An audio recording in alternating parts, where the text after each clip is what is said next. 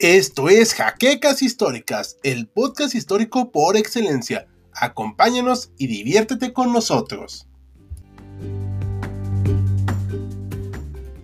Buenas noches al público conocedor de HC Historia Contemporánea. Buenas noches, historiadores. Estamos empezando nuestro en vivo de esta noche aquí en compañía del doctor Mariano García, que nos estaba acompañando constantemente, y también de Esaú, que ahora ya se nos juntó más para acompañarnos.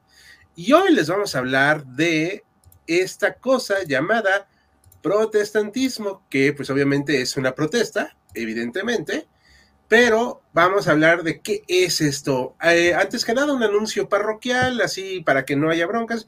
Nosotros no tenemos una postura religiosa ni a favor ni en contra de esto. En mi caso, y lo voy a decir abiertamente, como ya le he dicho tres veces, yo soy agnóstico, por lo tanto, a mí no me importa si uno tiene la razón u otro cada quien elige la vertiente que guste, ¿vale?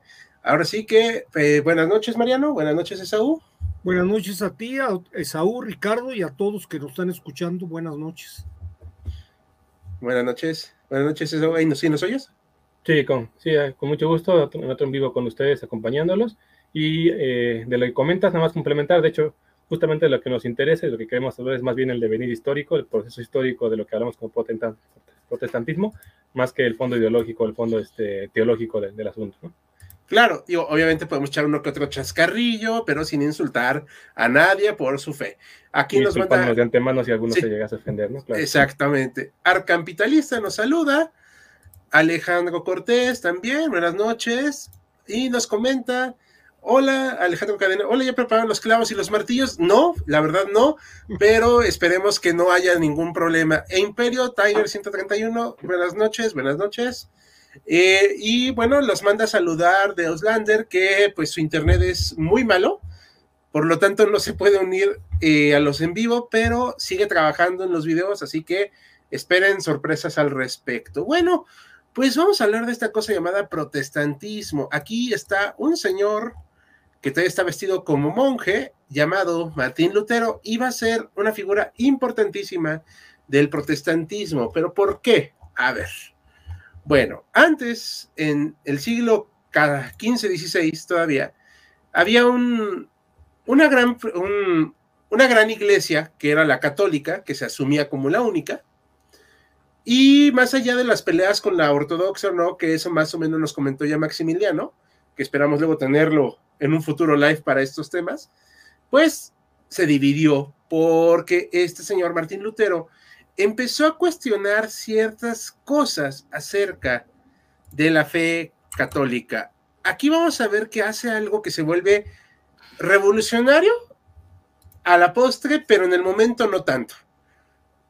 El 31 de octubre de 1517, este señor Martín Lutero, un fraile que era doctor, también en teología, o sea, si era una persona muy culta, hace, pone estas 95 tesis, en las cuales va a cuestionar casi todo lo que tenga que ver con el, el dogma católico, pero ¿qué lo llevó a esto? Bueno, Mariano, ¿tú sabes por qué decidió este señor Martín Lutero poner estas tesis? Mira, yo soy un partidario de la historia social. De alguna manera tratamos de, ver la historia a través de los grandes hombres o de los hombres que tuvieron el liderazgo. Con esto no le quiero yo quitar el liderazgo ni a Lutero, ni a Calvino, ni después lo que le va a pasar a San Ignacio de Loyola, ni a, ni, ni a todos los grandes personajes. Pero yo creo que el liderazgo de Lutero es ponerse al frente de un movimiento que ya estaba en el ambiente. O sea, Lutero no pudo llegar en, en, en, en, todos estos pueblos de Alemania a decir, oiga, ¿saben qué? Vamos a mandar al demonio a la iglesia católica y vamos a hacer algo nuevo. Lo que pasa es que el movimiento que había en ese momento, lo quiero explicar brevemente, el, el, el Europa la Europa rica era lo que estaba frente al Mediterráneo. La costa mediterránea de Francia, la península ibérica, que se acababa de, librar del Islam, y que tenía América, que ya empezaba a darle dinero y riquezas, y Italia, que se había beneficiado del comercio de toda la vida. Pero en cambio los pueblos del norte de Europa, incluso Inglaterra, no eran pueblos muy bollantes en dinero. Y por un lado, la Iglesia Católica que venía de la Edad Media propugnaba que era malo el hacer dinero.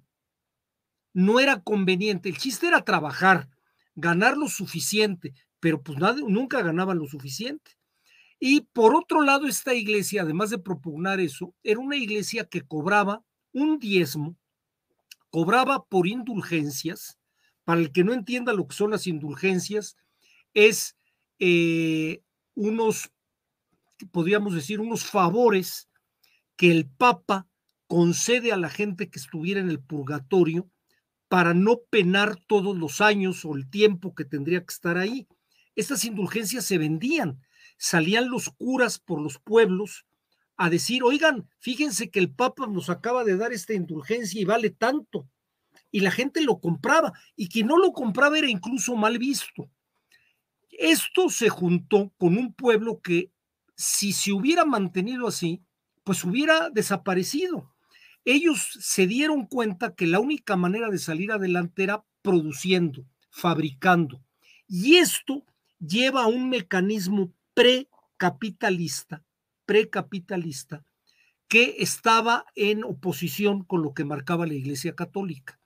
Entonces, independientemente de todo esto, cuando llega Lutero y le dice a la gente, oigan, ya podemos leer la, Biblia en alemán, oigan, ya no tenemos o no tenemos por qué eh, seguir la obediencia al Papa porque el Papa es humano y tiene errores.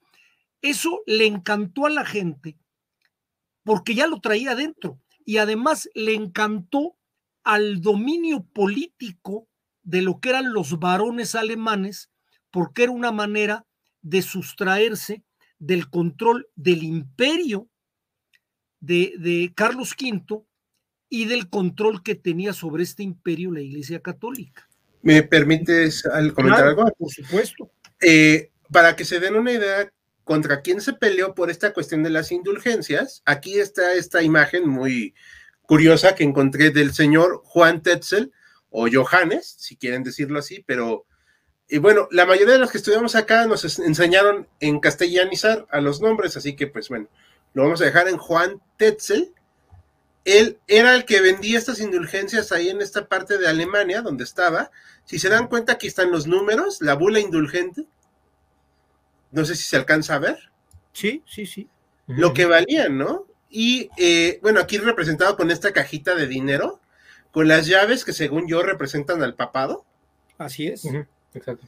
Y eh, doctor, profesor eh, dominicano, de la orden dominicana, si se dan cuenta, o sea, sí está muy... Dominicos. Sí, está muy llamativa, ¿no? O sea, en una imagen nos dice mucho de quién era este señor una cosa que sí tienen que entender, de, ah, bueno, que les comentamos acá, y yo lo he defendido mucho, es que la imagen también se tiene que estudiar. Y aquí tenemos que entender qué quiere representar la avaricia, el llevarse el dinero, que curiosamente luego el protestantismo va a ser muy ambicioso, pero esa es otra historia, ahorita vamos a abordarla. Pero es contra este señor especialmente con el que se pelea, porque, bueno, o sea, las vendían así y la gente las compraba precisamente porque querían librarse del infierno, ¿no? O sea, o del purgatorio. Y van a hacer una revolución ideológica mental, también Lutero, religiosa, teológica, o sea, es algo muy importante, porque va a cambiar totalmente la percepción de lo que es la otra vida, incluso. O sea, eso también es muy importante. Este, en ese momento, Ah, pasaban también cosas muy interesantes. O sea, este es el papa de aquel entonces que es este, ahorita se los digo, se me fue ahorita el nombre, creo que es León X, sí, León X. es el con el que se peleaba. No sé si quieres complementarnos algo más, Mariano, antes de darle también la palabra. a... Yo ahorita le paso la palabra, nada más lo único que quería cerrar es esta unión capitalismo-protestantismo lo ha manejado muy bien en su libro Max Weber, ese sociólogo tan, tan importante, Y una parte vital en este cambio, en este cambio es esa concepción de que hacer dinero no es malo y la otra, que es algo que perdemos de vista, el pasar de una iglesia comunal, acuérdense de lo que es la comunión en la iglesia católica, es un rito en común, el pasar de la iglesia comunal a la iglesia individual. Ya no tengo yo que ir a una iglesia a que un señor me interprete la Biblia, ni tengo que ir a una iglesia a estar con la gente eh, y yéndome a confesar con alguien, porque yo tengo mi trato directo con Dios. Es individualizar la religión, que eso contrapone con, lo que se venía de la Iglesia Católica. La Iglesia Católica se entiende por algo comunal, algo en grupo. En cambio, el protestantismo regresa a la, no regresa, arma la parte individual, que es algo central en el capitalismo. El capitalismo va de la mano del individualismo. Esas son de las dos cosas centrales, independientemente de todo el movimiento. El movimiento es muy interesante, muy vibrante, pero en la mente de la gente empezó a darse este rollo. Si no, no se podría haber dado ese cambio tan fuerte que se dio socialmente hablando. Sí, Perdón, ya lo extendí demasiado. No, está muy bien. Antes de darle la palabra a Saúl, una disculpa a Saúl por este atrevimiento. Aquí les ponemos el libro que es de Max Weber. Eh, yo, la verdad, siempre me burlo mucho de los sociólogos porque la verdad, pues no me agradan, pero bueno, este trabajo es más histórico-social que otra cosa, porque hace mucho análisis histórico. Es Max Weber, La ética protestante y el espíritu del capitalismo, para que lo tengan en mente. No es una lectura placentera, digo, de una vez lo vamos comentando, o sea, sí, la verdad, hay que ser honesto, pero sí es muy interesante para ver cómo arma este entretejido de, se pasa del catolicismo, digamos, muy de penurias, al protestantismo más con una perspectiva futuro. No sé si me estoy explicando. ¿La modernidad? Sí, la modernidad, exacto. La modernidad. Exacto. Y Esaú, no sé si quieras comentarnos algo. Eh, adicional a lo que ya comentabas, como para identificar claramente la raíz de contra qué protesta Lutero, mencionabas el tema de, las indulgencias. La indulgencia como tal era una especie de intercambio que te hacía la iglesia no te perdonaba el pecado como tal, pero te quitaba las penas que te conllevaba el pecado, tanto en esta vida, pero sobre todo en, la vida siguiente. Es decir, eh, comprabas esta indulgencia y entonces tu pecado seguía ahí y tenías que confesarte eh, por él, pero ya no tenías que pagar las, las, penas que de cualquier otra manera tenías que pagar con penitencias en, vida o como con purgatorio eh, o el infierno como, como castigo. Lo que, lo que empezó a, pasar fue que evidentemente se empezaron a vender estas indulgencias y lo que es más, se empezaron a vender para fines absolutamente materialistas de la iglesia, que fue la construcción de basílicas, la construcción de, edificios. La Basílica de San Pedro me parece que incluso fue construida mayormente eh, con lo recabado por, las indulgencias de, Juan Tetzel. Entonces, contra eso empieza a, protestar eh, Martín Lutero, ¿no? Contra ese, eh, contra ese abuso, ¿no? Ahora, también se da, se da, hay una cosa que no podemos ignorar, los últimos 300 o 400 años de la iglesia fue la época en la que más, digamos, severa se puso en cuanto a la normativa. Por ejemplo, el sacramento de la confesión tenía apenas 300 o 400 años que se había establecido, digamos, como canon, como obligación de todos confesarse. Y además como obligación de confesarse con un sacerdote o con un obispo en, en altas esferas, porque además así era un, mecanismo de control. O sea, los obispos tenían, sabían, las, parte de los pecados que se confesaban eran cosas que tenían que ver con cuestiones políticas y tradiciones, se confesaban y se sabía, entonces la iglesia tenía control eh, de eso. Ese y otros, y otros como normativas que fue poniendo la iglesia con mucha más severidad fueron contra las que Martín Lutero empezó a protestar y a decir, no, no, necesitamos hacerle caso a, como dice Mariano correctamente, a Papa que es un humano, si podemos alcanzar la salvación a través de la fe directamente, ¿no? Perdón, eh, si sonó muy fuerte mi micrófono, se me cayó, pero este, ¿sí me escuchan? Sí, sí, sí. Ah, perdón. Antes de dar paso a unas preguntas, quiero leer la tesis que habla precisamente de las indulgencias de Lutero. cualquier cristiano verdadero, sea que esté vivo o muerto, tiene participación en todos los bienes de Cristo de la iglesia. Esta participación le ha sido concedida por Dios aún sin cartas de indulgencia. O sea, no era una... Mm, quiero yo complementar lo que dijo, dijeron Esaú y Mariano, y quiero que quede un poquito claro para todo el público. No es que Lutero odiara a la iglesia, porque al final de cuentas era un fraile, un monje. Era un monje agustino. Sí, o sea, él estaba dentro de esta tradición. Lo que él profundamente devoto, o sea, su, fe era mm, incuestionable. Exactamente. O sea, un, un hombre obviamente muy docto, o sea, eso jamás se puede dudar.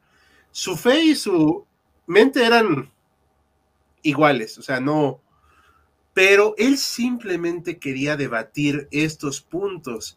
Él, él tenía derecho a hacer eso como, como fraile, como doctor. Aquí están estas este, tesis. Obviamente hay interpretaciones a posteriori como lo que ven un acto revolucionario, pero para él no lo era.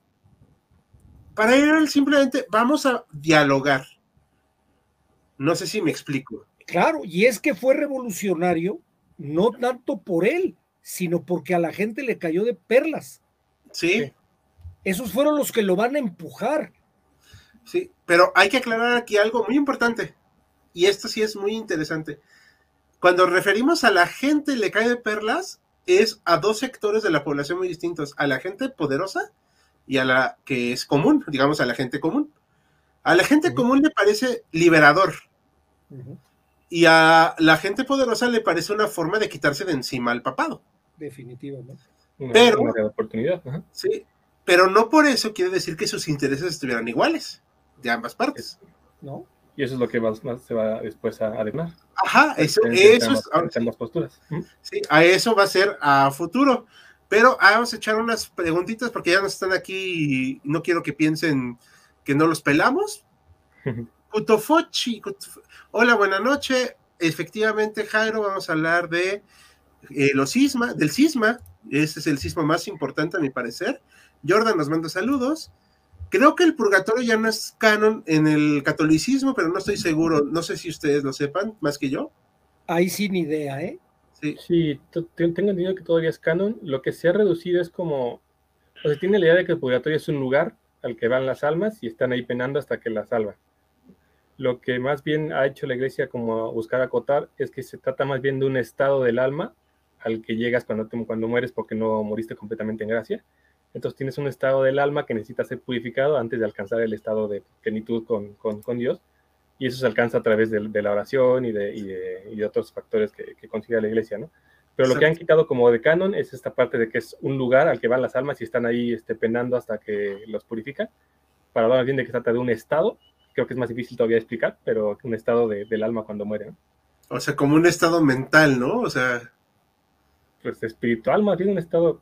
Es que es más complicado porque ya no es una persona, es un alma y está en un estado entre no gracia y, sí gracia, porque tiene unos pecados que necesita cubrir. O sea, es depresión post-mortem. Sí. no, Dios mío. No soy muy malo en esos temas, la verdad. Pero digamos decir que el protestantismo surge como una especie de revolución liberal dentro del hegemónico político conservador. Mm, no sé. Ahí habría que cuidar las palabras, ¿no? Sí, o sea, es una revolución, sí, pero no intencional en su momento. Más bien. perdón, creo que la palabra liberal sí podría encajar, ah. entendiendo que liberalismo es una visión que engloba ese individualismo, esos privilegios de la burguesía, que de alguna manera encajan, van a encajar con, este, con esta nueva forma de ver la vida.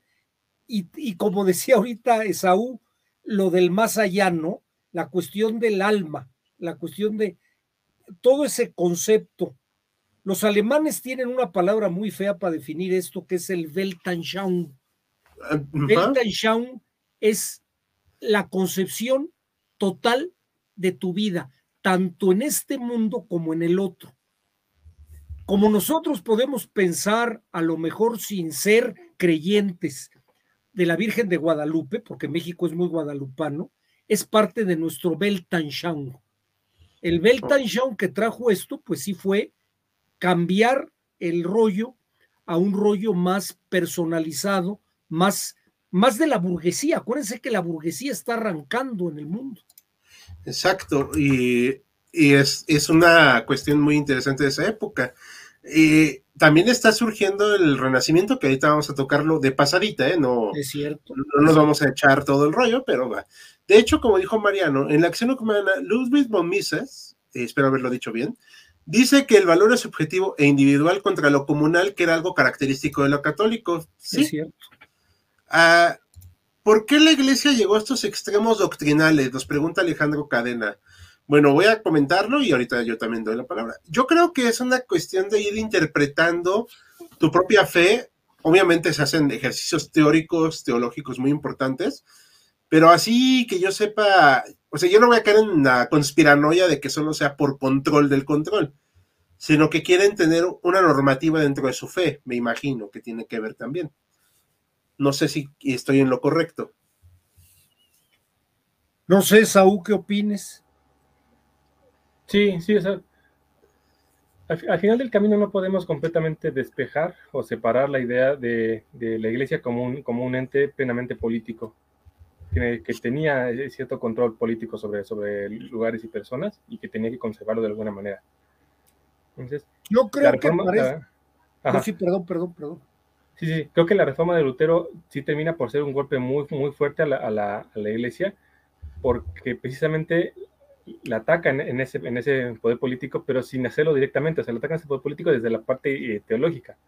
Y entonces, en ese sentido, la, la, debilita mucho, porque hubo, otras eh, como eh, cismas o intentos antes que le intentaban como separar, pero atacándola directamente en el poder político y la iglesia se, se defendió. Pero esta la debilitó políticamente al atacar las partes ideológicas que le daban ese poder político, que es la, la necesidad de que todo estuviera, digamos, organizado como el Papa y lo que determinaban el Papa y los concilios. Adelante, Mariano, perdón.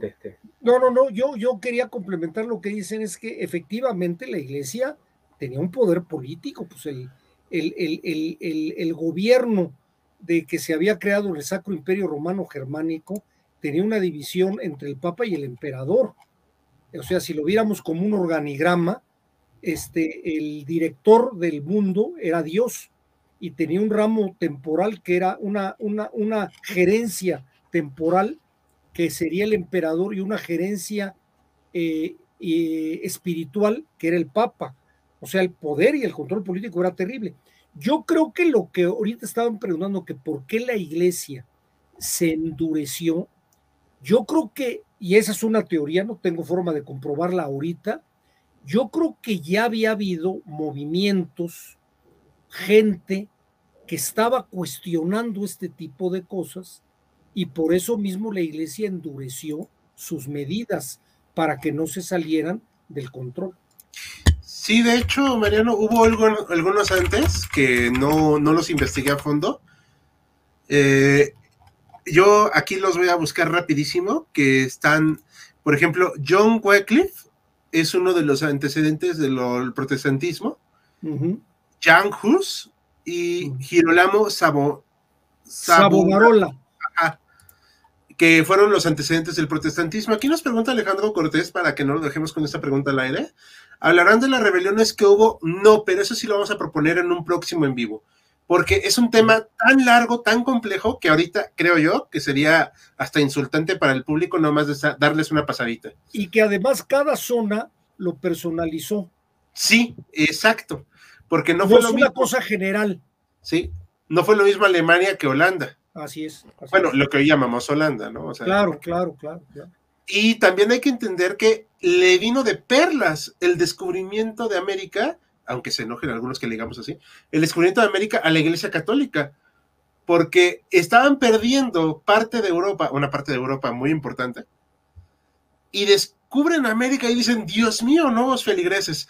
Entonces, y, además le vino de perlas que quienes se establecieran en este nuevo territorio fueran mayormente eh, hispanos. Sí, católicos. España, es el país en el que menos impacto tuvo la reforma protestante, precisamente porque venían saliendo de expulsar a los moros y venían con una reconquista muy eh, ideológica y, teológicamente muy, muy fuerte. y le vieron de pelas que eran ellos los que se establecieron acá y pudieron extender la contrarreforma acá en, México, bueno, en, América. Sí, hay un eh, doctor en estas cuestiones de España medieval llamado Martín Ríos, no sé si lo han leído. No, yo no, no, no. Eh, es muy bueno, a mí me dio clases, nomás lo comento así rapidísimo, y explica precisamente que este catolicismo caballeresco, combatiente, es el que da pie a esa fea ultranza de España, se vuelve el campeón del catolicismo. Así es, eso es cierto. Y que al final con los jesuitas, no, bueno, o sea, es otra cosa que también hablaremos de las órdenes, pero ya saben que vamos poquito a poquito con los temas. Siempre hay mucho de qué hablar, pero ahorita aquí nos centramos en Lutero. Pero, a ver, ¿por qué surge esta cosa llamada protestantismo? Bueno, aquí está el Papa, León X, y aquí están los debates que había, si se dan cuenta, estaba como un códice aquí, muy bonito. Estaban los debates porque él quería platicar de esta situación, pero eh, aquí está una estatua de él, muy idealizada, la verdad. Pero, ¿por qué se da? Bueno, la Iglesia Católica y el papado hay que entender que no eran solo la iglesia, eran un Estado. ¿Y qué hacía este Estado? Hacer guerras. ¿Y esas guerras salían baratas? Pues no. Obviamente no. Y controlaban buena parte de lo que es la península itálica. Eran un Estado beligerante totalmente. O sea, no, no tenían, o sea, sí, obviamente tenían la fe y todo, pero aquí vemos a un papa, el de los Borgia, ¿se acuerdan cuál era su nombre? Alejandro Borgia. Sí, pero el nombre como papa es Alejandro VI, ¿no? Alejandro VI. No, él creo que el nombre no es Alejandro. Ahorita lo checo de, de Alejandro VI, pero creo que él se llamaba. Sí, sí es Alejandro. Sí, también es Alejandro Borgia, que en realidad son Alejandro Borja. Este es Rodrigo, ¿no? Rodrigo, Rodrigo Borgia es el nombre. Porque te voy a decir, él es originario de una población valenciana que se llama Játiva. Ajá. Ellos son de origen, el, origen del nombre es Borja. Sí. De hecho, va a haber un santo jesuita que es Borja. Sí. No sé si es Rodrigo, no lo tengo ahorita en la mente, pero es toda una familia de gente muy metida en la política que italianiza el nombre y se pone Borgia. Sí. pero no me acuerdo cuál era el nombre en realidad. Alejandro VI era su nombre papal. Eso sí y te voy a comentar algo, Mariano, digo, para que lo, mucho el público pues, también es joven y ellos lo saben. Hay un videojuego que se llama Assassin's Creed 2, donde uno de los villanos es precisamente Alejandro VI, que sale primero como Rodrigo Borgia. Ándale. Y que cuando se combate, se convierte al Papa, tú como personaje lo combates a él, te agarras espadazos con él. Fíjense una cuestión, hombre, interesante ¿Se acuerdan ustedes del Tratado de Tordesillas? el Tratado de ah, Tordesillas es el que le divide el mundo entre España y Portugal, el nuevo mundo, y le da la mejor parte a España. Pues era el Papa español. Sí, claro. Valenciano. Exactamente. Aragonés. Aragonés, sí. era parte de Aragón. Sí, cierto, cierto. Y Cataluña era parte de Aragón, por cierto, por si se les olvidó, eran el condado catalán vasallo del reino de Aragón. Nada más como referencia histórica. Pero bueno, sí, este hombre era extremadamente corrupto. Sí. O sea, haría ver a un político priista mexicano como un alma de la caridad. No sé si Saúl estaría de acuerdo. Sí. No nada más priista, este, Ricardo. No, no, no, bueno, o sea, solo me refiero al PRI, al PRI del. Creo que ya ahorita, creo que ya ahorita todos han aprendido. Sí, bueno, pero creo que ya no es exclusivo de ellos ese, ese este calificativo. ¿eh? Sí, lamentablemente, las malas mañas se, se, diluyen. O se afianzan, pero bueno, este es una de las razones también por las que se enoja Lutero. La iglesia se ha corrompido. Eh, hacen orgías, o sea, eso se supone que estaba penado está el Renacimiento que cuestiona también el papel del hombre en la tierra. Y esta onda de los. O sea, esta pintura, yo sé que está muy repetida, pero es muy significativa. No sé si quiera, si tengan ustedes la interpretación. Es la de la Capilla Sixtina, ¿no? Sí. Donde se supone que es el contacto de Dios al darle su imagen y semejanza al hombre. Exacto. O sea, pero el hombre. pero el hombre ya también es parte muy importante. Sí, claro. es el renacimiento. Es que es el renacimiento. Y en el renacimiento el hombre reaparece como individuo. Y eso también influye a Lutero, obviamente, porque es una persona claro, es una corriente que venía con el mismo renacimiento. Y bueno, ahorita que hablábamos de las orgías, esto es medieval la pintura, pero evidentemente la jerarquía católica tenía relaciones sexuales, tenía hijos ilegítimos. Obviamente Borgia tuvo hijos ilegítimos. Hay una serie de televisión llamada Los Borgia también, que el cual, pues bueno, hacían y deshacían. Si era cierto. ¿Y cómo no iba a estar enojado Lutero con toda esa situación? O sea, son codiciosos, hipócritas, lujuriosos. No lo estoy diciendo yo. Lo está y diciendo. Todos, ¿eh? Hay, también que aclarar. No, no, no. eran todos los curas. Pero la jerarquía alta. Eso sí. Y, más el de caso de este papa. Y León X, sea, o no, que es este cuate, eh, muy guapo, por cierto. Eh, o sea, sea o no él curioso, que eso no me importa ahorita, pero evidentemente estaba corrompido porque estaba pidiendo dinero a diestra y siniestra para estas enormes basílicas, estas enormes construcciones, como dijo Saúl, y obviamente la gente se está empobreciendo. Esto lleva claro a Lutero a decir, no está bien esta situación, no estoy de acuerdo. Eh, hay una película muy mala de Martín Lutero, con el hermano de Joseph Fiennes, creo que es Ralph. Ralph Fiennes. no tan mala, ¿eh? No tan mala. A mí me parece malita, pero bueno, ese es mi criterio, claro está. Pero hay una parte muy importante donde efectivamente él es cuando empieza a trabajar ya en hacer su nueva fe. O sea, es la fe cristiana, pero ahora vamos a reorganizarla.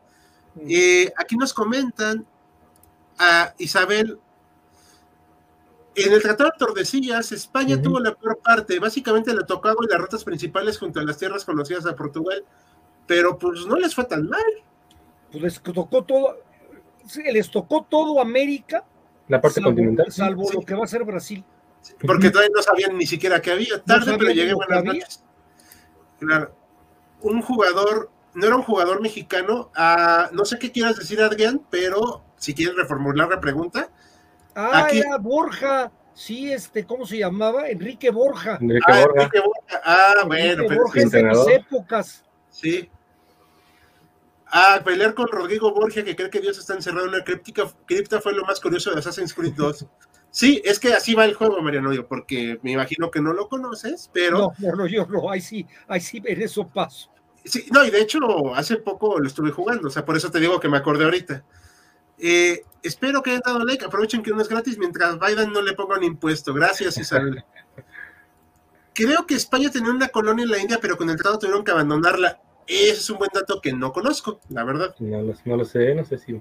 Pero pues debieran tener estas cosas llamadas como factorías, ¿no?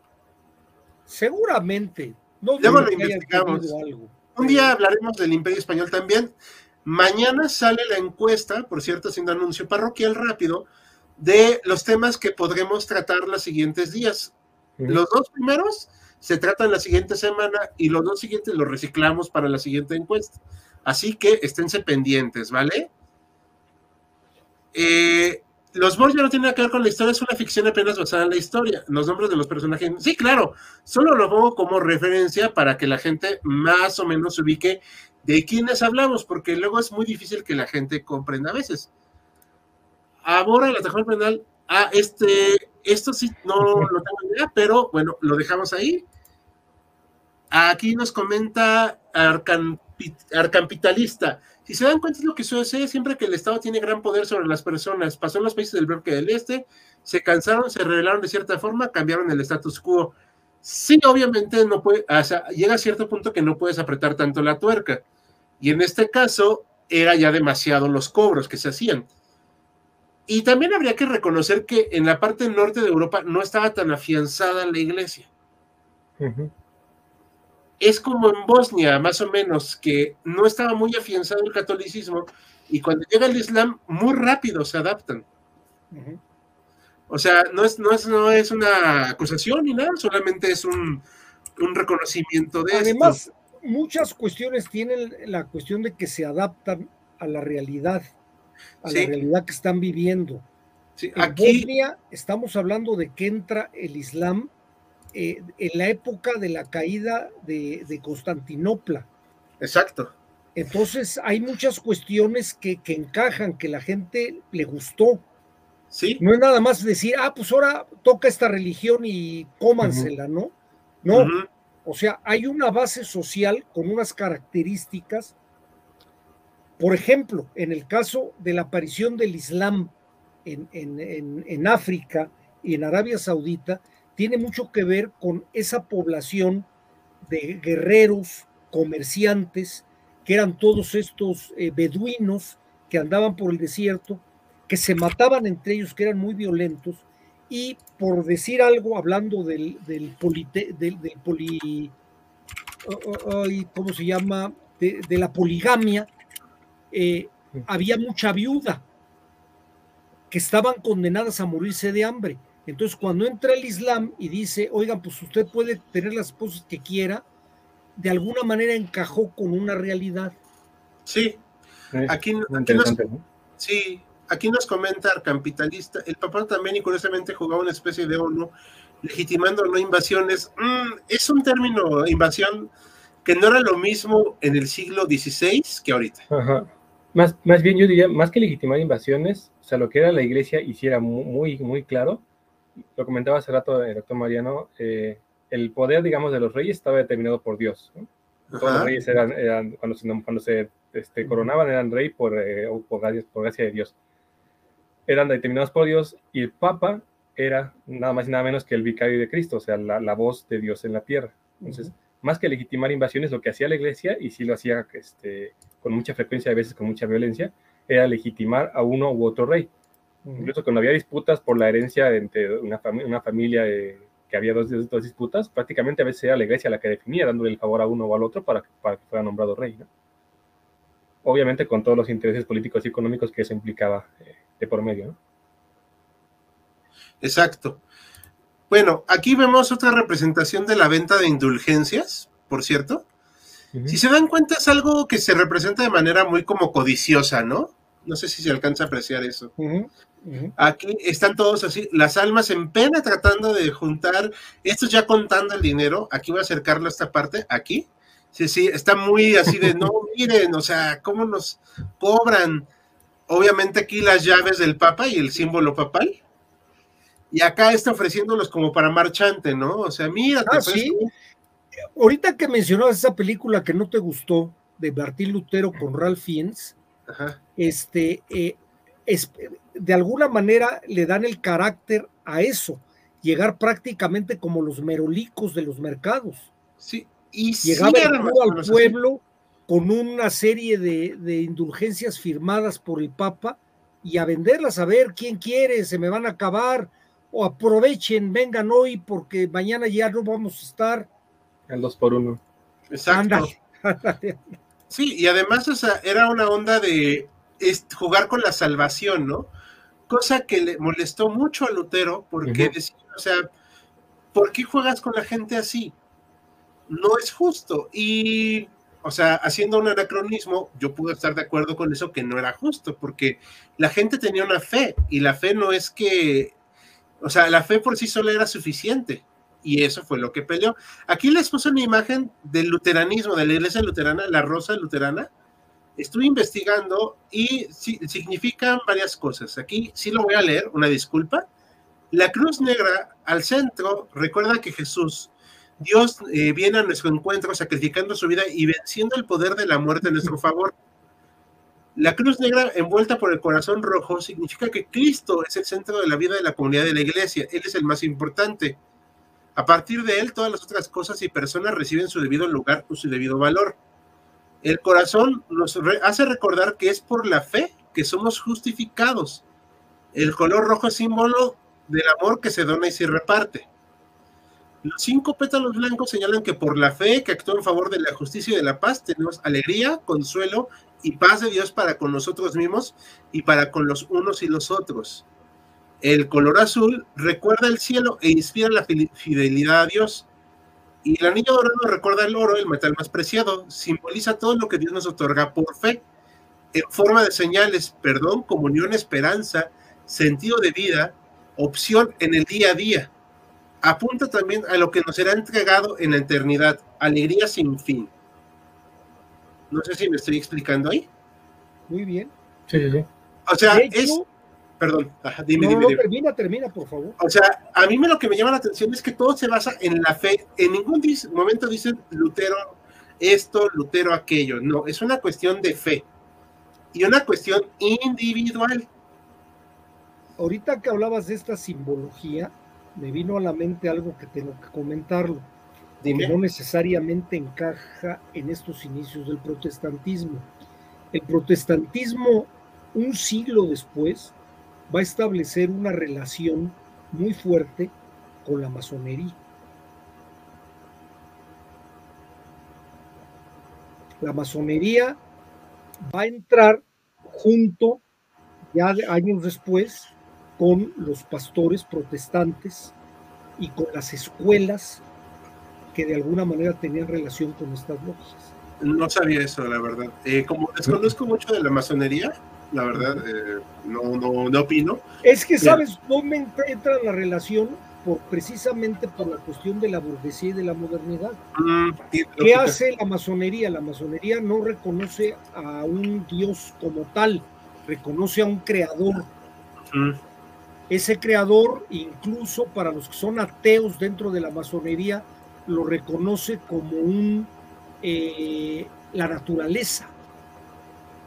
Entonces te da opción a lo que cualquiera puede pensar. Incluso dentro de la masonería ha habido cardenales católicos, curas católicos, que te dan esa opción de- de- de- de pensar por tu cerebro. Ok. Exacto. Y bueno, aquí también hace mucho eso la, el protestantismo, de que tú interpretes la, eh, la Biblia, Así es, así es. lo cual iba en contra totalmente del papado. Así Tiempo es. después, por eso mismo, Lutero se va a dedicar, aparte de esconderse, porque se desatan unas guerras brutales, el papa lo excomulga, obviamente, porque pues no podía permitir eso. Se hacen unas revoluciones en lo que era el Sacro Imperio Romano Germánico.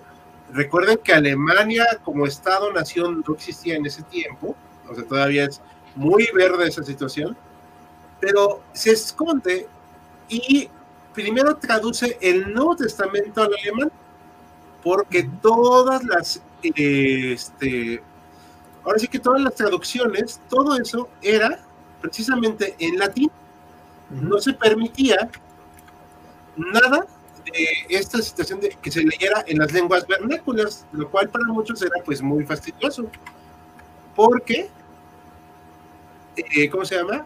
No se, no se creía que era buena idea, ¿ok? O sea, Bueno, decían, no, calcúlense, a lo mejor ya mucha gente no se acuerda, pero a mí sí me tocó las misas en latín.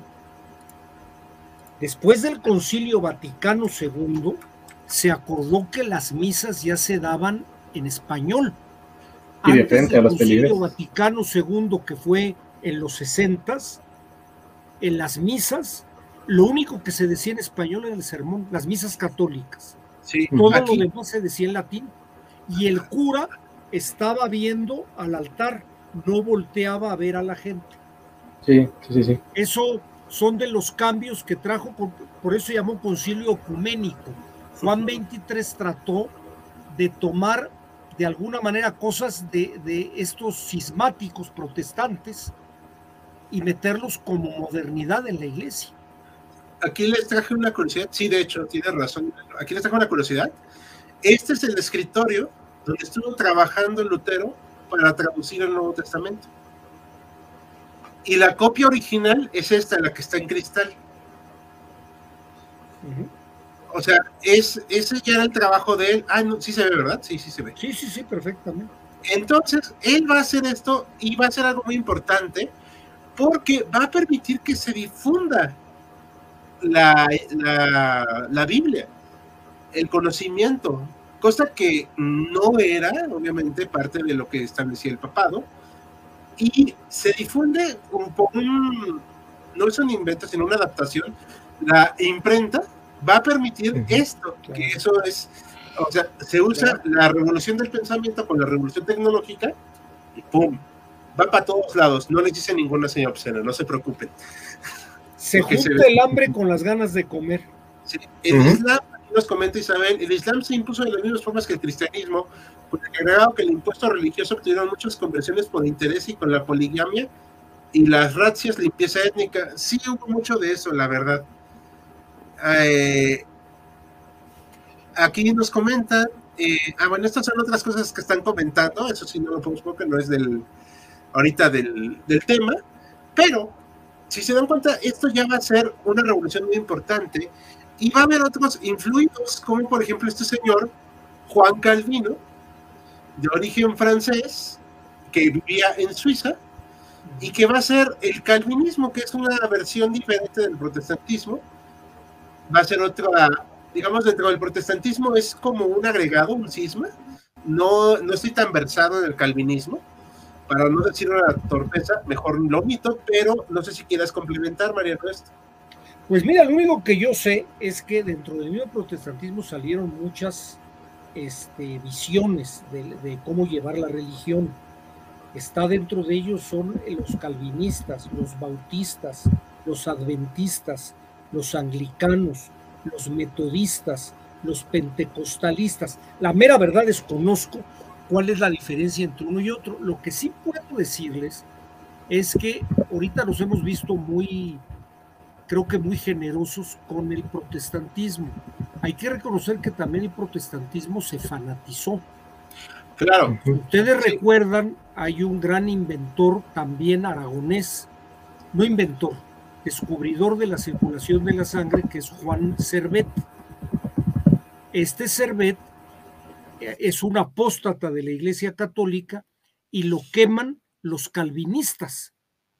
O sea, sí. También hogueras humanas hubo en el protestantismo. ¿eh? Sí, sí, de hecho. La cerrazón, la cerrazón no es característica nada más de la Inquisición católica. ¿eh? No, no, no, para nada.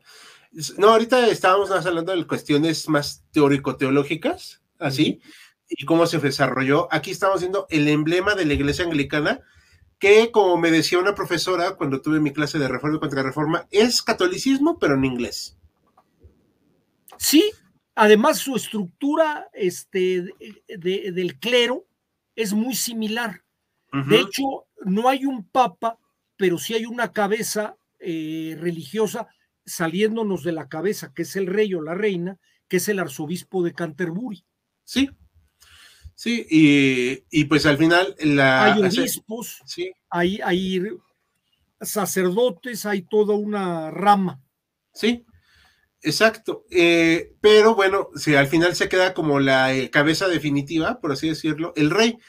Eh, vamos, este, estábamos hablando antes de entrar al aire de este bulo de que Enrique VIII se separa de la iglesia, papá, bueno, la iglesia romana por lujuria. Mm, es más complicado, claro está. Pero tú cómo lo definirías, Mariano?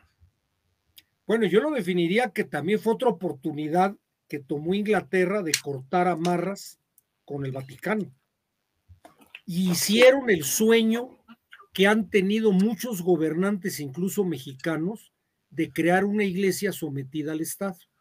Sí, como Plutarco Elías Calles. Plutarco y Benito Juárez. Sí. Los dos trataron de hacer eso. Y yo creo que ha sido el sueño, es el sueño de todo gobernante. Los únicos que sé que sí lo lograron es Holanda y Inglaterra. En Holanda también en la cabeza de la iglesia reformada protestante de Holanda, creo que así se llama, es el rey de Holanda. Que yo sepa también en Dinamarca, pero no sé si Saúl Puede ser, puede ser, no lo sé. ¿Saúl, Saúl nos oyes? Ah, pero tengo miedo de desactivado. Sí, sí lo escucho, pero no, no tengo yo como más datos en esta parte. Ok, eh, la justificación del Vaticano para prohibir la traducción de la Biblia era para impedir la proliferación de movimientos heréticos Ah, ok, esa es una buena razón, eh, me parece. Yo diría, yo diría que sí, ¿no? Perdía control. O sea, el gran control que tenía la iglesia es que era la única que podía decir lo que Dios nos quería decir a través de la Biblia. Cuando la Biblia ya se individualiza y cada quien puede llevársela a su casa y leerla en su idioma y comentarla, pues pierde control la iglesia. Ese es el grave cisma que le afectó a la iglesia católica. Exactamente. De hecho, digo, seguramente voy a decir una tontería, pero en hace un par de en vivos que estaba Maximiliano con nosotros, nos explicó que la diferencia fundamental entre el cisma de, la iglesia de Occidente y la iglesia ortodoxa es un tema de una traducción eh, mal hecha de una, una, palabra sobre si el poder proviene del Padre y del Hijo o solamente del Padre. Sí, Yo creo que esto mismo la iglesia se dio cuenta que si volvían a aventarse traducciones a todos los idiomas, iba a haber cualquier cantidad de errores de esos y el que iba a generar cualquier cantidad de, de, este, pues, de oposiciones o de herejías. Sí, sí, pero al final pues les terminó saliendo el tiro por la culata, me parece. Sí, porque... tuvo que llegar cuando ya que, ya lo platicaste tú un poquito, va a tener que llegar la contrarreforma, que la contrarreforma no es otra cosa que abrirse también a la modernidad. Sí. Los curas, los curas dominicos, agustinos, franciscanos, eran gente, hombre, con contadas excepciones, algunos muy preparados, pero había gente que no tenía ninguna cultura, entonces no podía llegarle a la gente los jesuitas, la Compañía de Jesús, desde que empieza, ponen como norma que el cura tiene que tener una carrera profesional. Sí. Hasta la fecha, para que alguien sea jesuita, tiene que tener una carrera profesional. No puede ser un cura que nada más se haya dedicado a estar en el seminario. Exacto. Y vamos a comentar rápidamente la contrarreforma, así de pasadita, pero en un futuro le hablaremos más al respecto. Eh, obviamente esto no se iba a quedar así de parte de la Iglesia Católica, no iban a rendirse tan fácilmente. La primera, pues excomulgar a Lutero y a todos los que lo siguieron. Recuerden que Lutero también permite el matrimonio y él se casa y tiene hijos y todo, o sea, se vuelve muy feliz él. Eh, y comentan aquí, la contrarreforma va a ser, pues, una reacción, o sea, obviamente. O sea, esto sí es algo reaccionario, Sí, Se restituye el tribunal de la Santa Inquisición, que creo yo que se le ha dado más poder en el imaginario que en la realidad. O sea, porque la verdad no era tan poderosa como creían algunos. Y también se le permite eh, hacer el índice de libros prohibidos, que pues bueno, cuando dices prohibido la gente le llama otra atención, la verdad. Y lo más importante, y esto sí tuvo mucho éxito, la creación de la Compañía de Jesús, que se ven a sí mismos como soldados de el Papa y de la Iglesia. De hecho, la estructura, el, el, actual jefe es el padre general sí. de los jesuitas. De San Nachito, San Ignacio de Loyola. No sé si estoy equivocado, Sam. Eh, eh, aquí nos comentan, los eh, mormones surgieron después en Estados Unidos, sí. sí. Esos merecen un caso de estudio aparte, porque son muy peculiares. Esa es la mejor palabra que puedo usar con ellos. Una pregunta, ¿los mormones vienen de este protestantismo? Eh, Mari Carmen pregunta, Mari Carmen no, viene después del siglo XIX con John Smith, si mal no recuerdo se llama así. Joseph Smith. Joseph Smith, Joseph, gracias por corregirme. Joseph Smith. Es una cosa muy curiosa. Eh, los mormones es mucho tiempo después, pero no sé si quieras complementar algo, Saúl. Yo creo que, o sea, yo creo que sí vienen de aquí, pero no directamente, o sea, ya son muchos siglos después, pero yo creo que son la variante de la variante de la variante, ¿no? Una de las últimas como protestantismos que surgen como directamente de esta reforma son los eh, adventistas, y surgen directamente porque surgen de la lectura directa de la Biblia, de una parte del Apocalipsis, donde se habla de del regreso de, de, Cristo eventualmente, y ellos lo toman como literal. Sí. Y de estos adventistas surgen un montón de, de iglesias que eventualmente dan lugar a los, a los mormones, ¿no? Pero sí, los mormones, como dices, son un caso eh, particular, muy especial, que tiene que verse de una manera diferente porque no sé dónde sacaron todo lo que, todo lo que creen y no sé cómo se lo siguen creyendo. Sí, este, sí, son muy peculiares, sin ofender a nadie, o sea. Ah, no, claro, claro, O sea, nada más como comentario final, de seguro son excelentes personas muchos, solamente es una cuestión de estudio. Hablarán de las controversias geopolíticas que contrajo este separatismo religioso, tipo Guerra de los 30 años. Lo vamos a hablar en el futuro, eh, sí, pero les comentamos efectivamente la Guerra de los 30 años tiene que ver con esto. el separatismo de lo que llamaríamos Holanda, del imperio español, que tiene que ver mucho eso, que es una sangría eterna para el imperio español y que nunca va a obtener un arreglo definitivo. La contrarreforma, que es precisamente un empuje de nuevo de la Iglesia Católica, y solo como spoiler, como dato, recuperan la mitad de Alemania, por eso Baviera es predominantemente católica, por cierto, etcétera, etcétera, etcétera. Y como dijo Mariano, también eso abordaríamos en el futuro, si se fanatizó el protestantismo, si se le achaca mucho a la Iglesia Católica de las quemas y todo, que está muy exagerado. El protestantismo sí lo hicieron personas civiles, pero muy, muy fanatizadas por su religión. Y no tiene que ver ni con género, ni con color, ni nada, era parejo el asunto. Aquí podías ser víctima de una quema sin importar nada.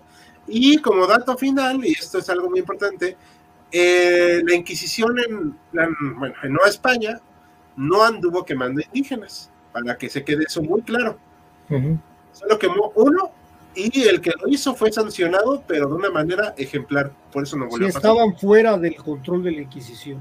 Sí, no, nada que ver ahí. O sea, solamente es como un corolario. Es que hay que entender que la Inquisición estaba en contra de los, sobre todo de los apóstatas.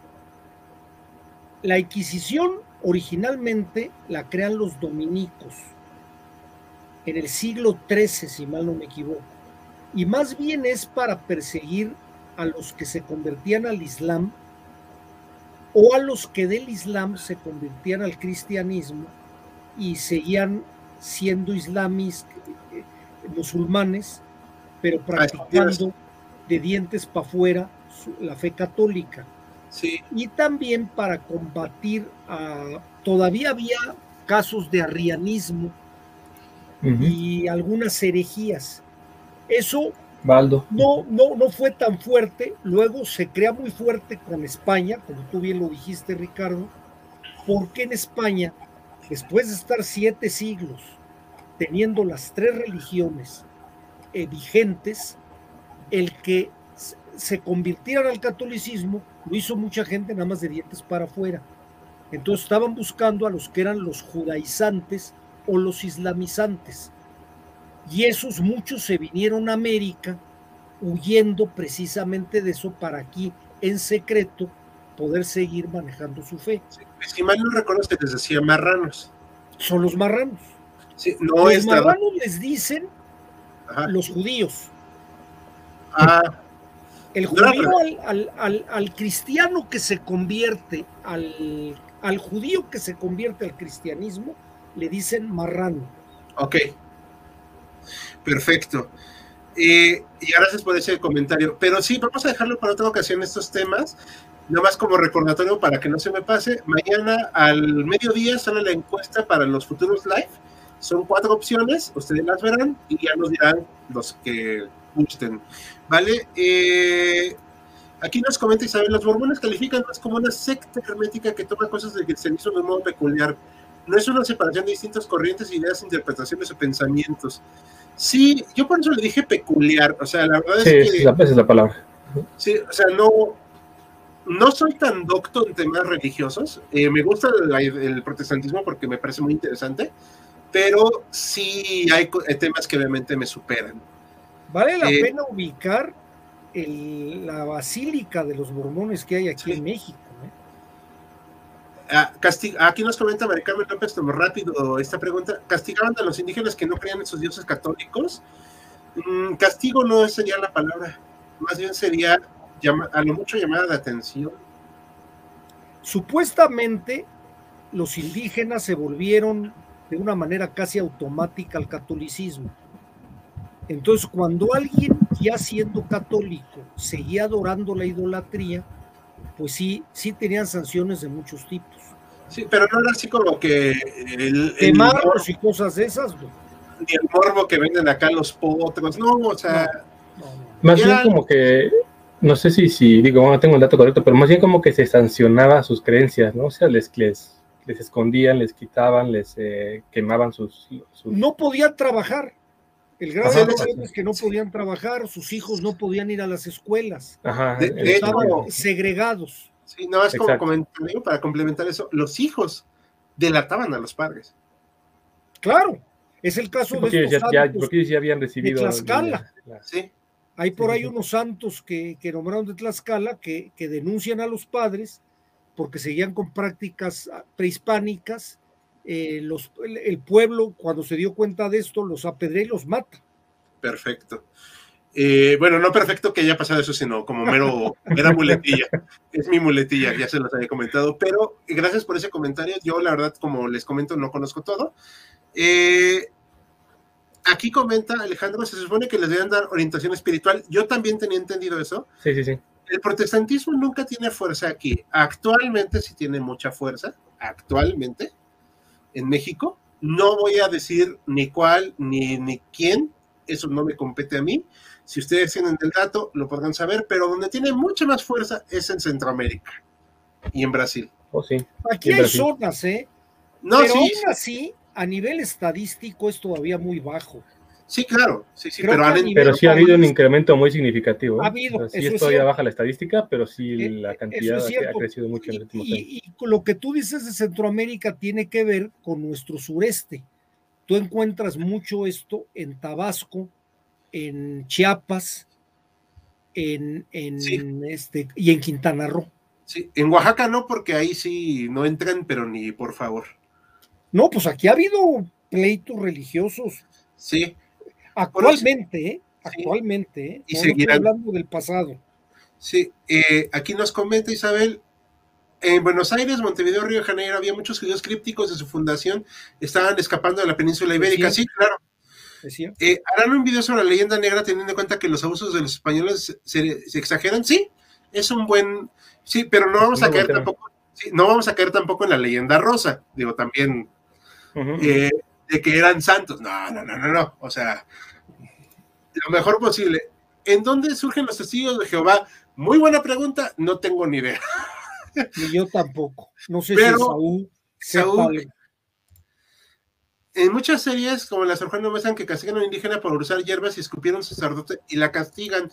Recordemos que las series televisivas y demás, no estoy juzgando que se vean, pero procuran también tener este melodrama. Yo no niego que haya habido castigos físicos, que sí los debió haber, pero tampoco era así tipo ir con 10 látigos atrás de ellos. O sea,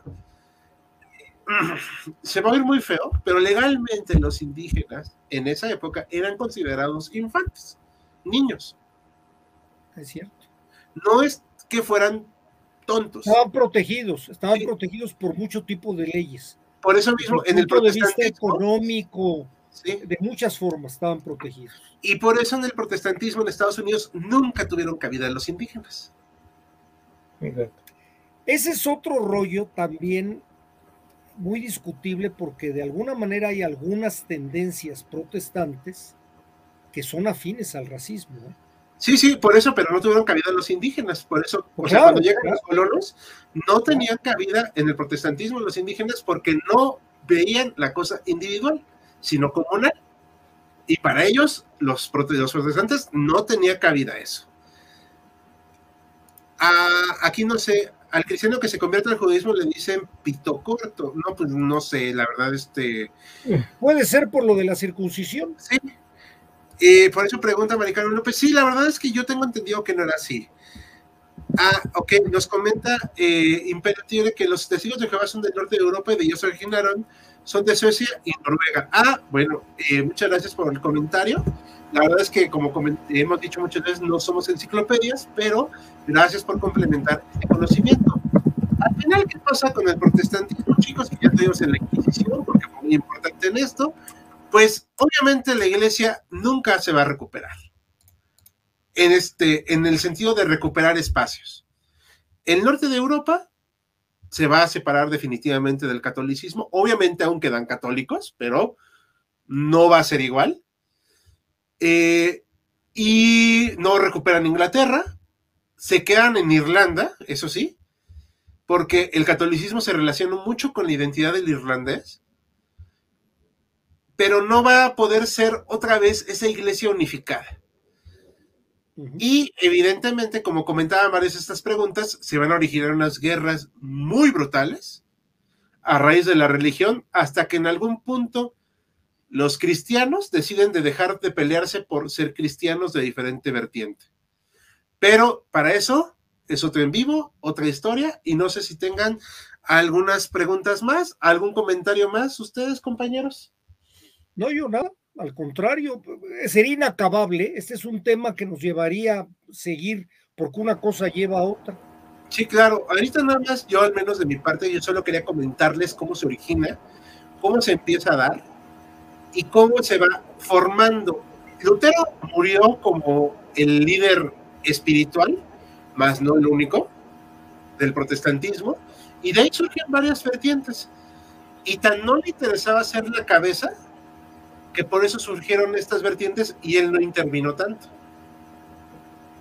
Pero él nunca apoyó las rebeliones de campesinos contra estos, contra los nobles. Eso fue otra cosa muy distinta que hablaremos en otra ocasión. Esaú, no sé si quieres comentar algo más.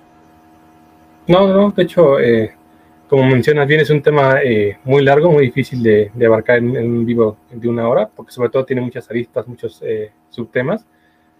Lo comentaste, tendríamos que hacer el en vivo siguiente de la contrarreforma y de ahí seguramente van a seguir saliendo temas y temas que podemos seguir tratando en otros en vivo. Sí, Mari Carmen López dice, nos jalaron una segunda parte, es un tema que da para mucho. Sí, de hecho por eso luego vamos a hacer la contrarreforma. Ahorita ya están los temas elegidos, pero vamos a poner eso en, la tómbola de temas precisamente para no dejar esto al aire y, yo esperemos que nos pueda acompañar esa vez Maximiliano, porque él está más imbuido estos temas. Eh, claro, y tiene muchas vertientes este tema, como dice Alejandro, sí, sí, sí, claro, o sea, obviamente nomás toqué de pasadita el calvinismo, el anglicanismo, me enfoqué más en Lutero, porque es el tema que más, más eh, conozco, pero es un tema que da para mucho, procuramos mantenernos lo más neutrales posibles, de ser posible, porque pues como comentamos en algún otro en vivo, no somos religiosos ninguno de los de aquí presentes, pero estamos buscando entenderlo. Y eh, dice Isabel, cuando termino lo voy a poner nuevo porque me perdí el principio. Muchas gracias, Isabel. Hay comentarios y cosas que nos complementen, le agradeceremos mucho. Por mi parte, no sé, ya eh, pues nos vamos a ir despidiendo. Entonces, terminamos esta transmisión de hoy. Nos vemos el próximo martes en punto de las 21 y mañana chequen la encuesta para ver el en vivo, ¿vale? Muy buenas noches a todos historiadores. Hasta la próxima. Buenas noches. Gracias, descansen. Descansen. Gracias por habernos acompañado en Jaquecas Históricas, el podcast histórico por excelencia. Hasta la próxima.